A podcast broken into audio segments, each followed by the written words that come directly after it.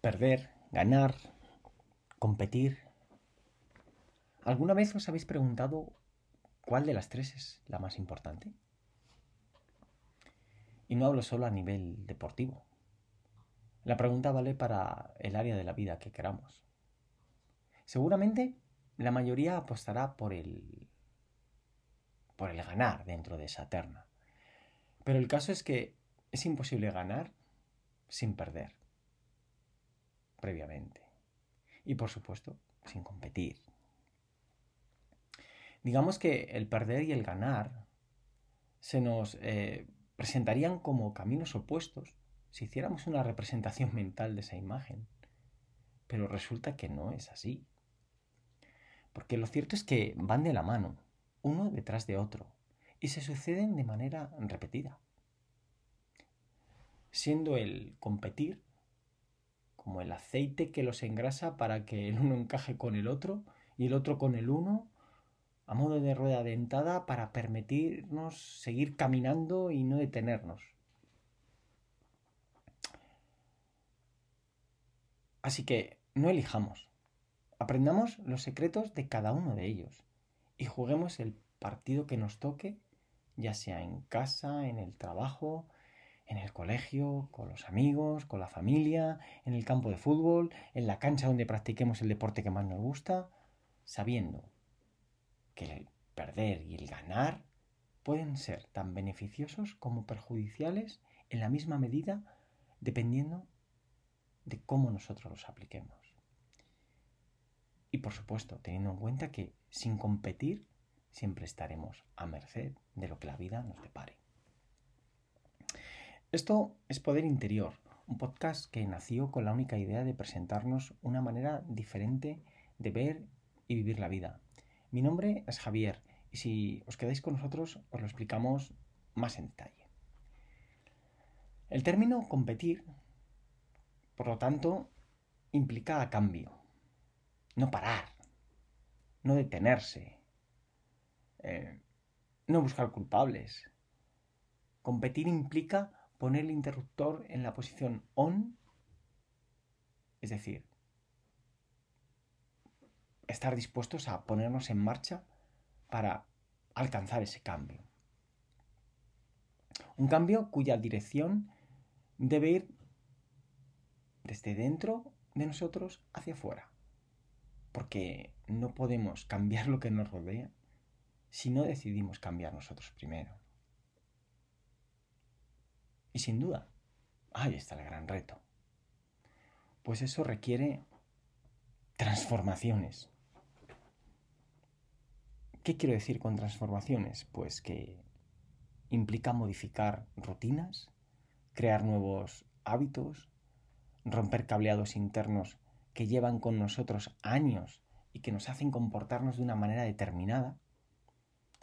Implica revisar nuestras creencias y ver si nos seguimos identificando con ellas, como cuando las hicimos nuestras, o si son creencias que otros, eh, familiares, el entorno, los amigos, nos regalaron de manera que se quedaron con nosotros para siempre y que no estamos muy identificados con ellas y que sin embargo están influyendo en nuestras decisiones.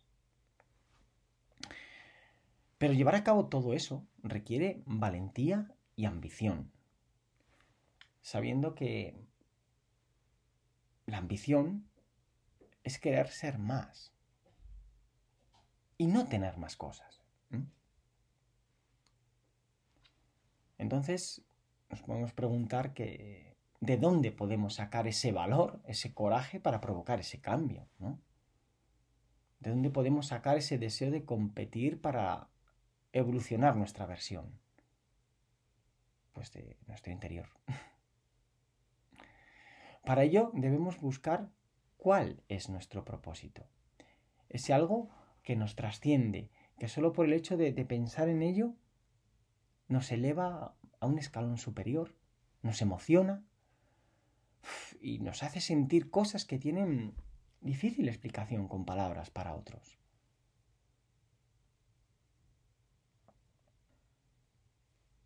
Todo eso no significa que debamos tirar la basura, por supuesto, todo lo que, nos, lo que hemos llevado a cabo hasta ese momento. Para nada. Lo hecho hasta ese momento nos ha llevado hasta donde estamos, tanto para lo bueno como para lo malo. Por lo que en ambos casos nos habrá dejado una enseñanza. Una enseñanza de qué debemos cambiar, qué debemos mantener, qué debemos hacer que no hacíamos, qué tenemos que apartar de nosotros, qué tenemos que importar a nosotros. Lo que nos toca ahora es ponernos pues a trabajar para lanzarnos a por ese propósito. Y mientras estemos de, camino hacia él, debemos ser conscientes que no conseguiremos ese resultado final, muy posiblemente con la prontitud deseada. Entonces, sabemos, debemos saber que nos asaltará la idea de siempre, esa que con la que tanto nos, nos fustigamos, en la que nos decimos, estamos fracasando. Pero, ni mucho menos. En esos momentos estaremos invirtiendo, estaremos creciendo, estaremos cambiando, es decir, estaremos compitiendo contra nosotros mismos. Y, por lo tanto, estaremos transformándonos en quien queremos ser.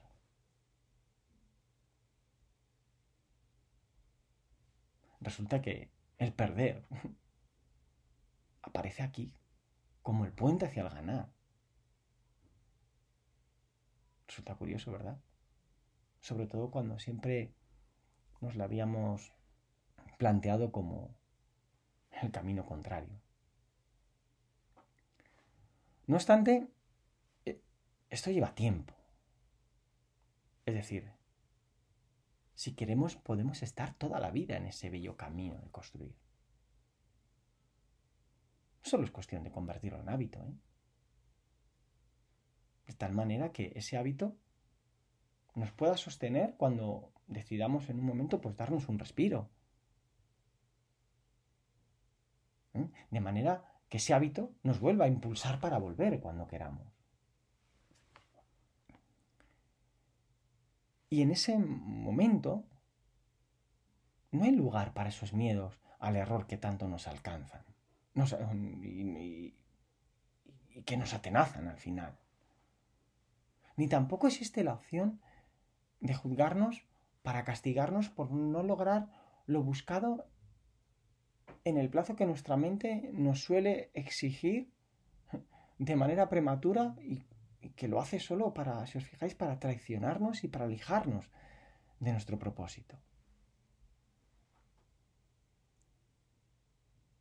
reconocer el error, no esconderse detrás de, los, de las recurrentes excusas, son el primer gran trampolín para crecer, para competir contra nosotros mismos. Es decir, la aceptación no significa resignación. Significa aceptar lo que ha ocurrido para, a partir de ahí, generar una realidad impulsora para nosotros. Es decir, aspectos vitales para desarrollar el otro ganar. El ganar que los que nos rodean no suelen apreciar, pues no es un ganar que se hace tangible en términos, pues digamos que económicos, eh, materiales o de puntuación, si hablamos de, de equipos a nivel deportivo. Es un ganar que por lo tanto se le escapa al control de nuestra mente. Es un ganar que solo nosotros, y si practicamos un deporte colectivo, los compañeros con los que estamos, con los que compartimos el camino, pueden palpar. Por eso, plantarnos cara a nosotros mismos es el primer paso. Es decir, pelear contra nuestra mente cuando ésta quiere dirigir nuestra vida sin consultarnos no es negociable. Hay que hacerlo sí o sí. ¿Eh? Digamos que sería como un hacernos fuertes. Eh, manejando, por ejemplo, la técnica del pensamiento opuesto, ¿no? Por cada pensamiento negativo que nuestro saboteador interior, nuestro entorno nos lanza, nosotros, ¡pum!, respondemos de manera casi simultánea con uno positivo e impulsor para nosotros. Ese hacernos fuertes requiere tener tiempo para nosotros. Sí. Todos los días debemos visualizar ese propósito. Debemos vernos desarrollando el plan de acción para conseguirlo. Es decir, vernos ejecutando en quién nos vamos a convertir al hacer eso y aprendiendo cómo debemos hacerlo. Ese momento debe ser mm, íntimo, sin interferencias, y debe producirse en nuestro lugar de paz, en nuestra isla del silencio. Es el lugar especial para nosotros donde nos sentimos cómodos, libres. Puede ser un lugar exterior o puede ser interior. Solo debemos mm, elegirlo y convertirlo en nuestro retiro secreto, en nuestro templo. Un lugar donde nadie puede entrar, excepto nosotros. Y lo haremos a diario, como os decía, para visualizar cómo aprender a construir nuestro camino. Cuando tengamos el plan y hayamos visto cómo llevarlo a cabo, lo meteremos en esa mochila imaginaria con la que todos los días salimos de casa. Y ya no miraremos hacia atrás. Ese día habremos elegido competir, aceptar errores que puedan venir, eh, que sería el perder, por decirlo así, y ponernos a construir, que sería el ganar. Cuando regresemos a casa, repasemos nuestro día a día. ¿Cómo ha sido ese día? Perdón. Pongámonos una nota según la fidelidad con la que hayamos seguido nuestro plan de acción durante ese día. Y si no es la nota que esperábamos, no nos castiguemos por ello. No abandonemos el camino por lo que no hemos hecho. Aceptemos la situación, aceptemos ese perder. Y sin buscar excusas, para creer que así quedamos a salvo del pecado, de lo que no hemos hecho, al día siguiente vamos a hacer las correcciones oportunas para retomar la marcha, para volver a competir y volver a intentar ganar.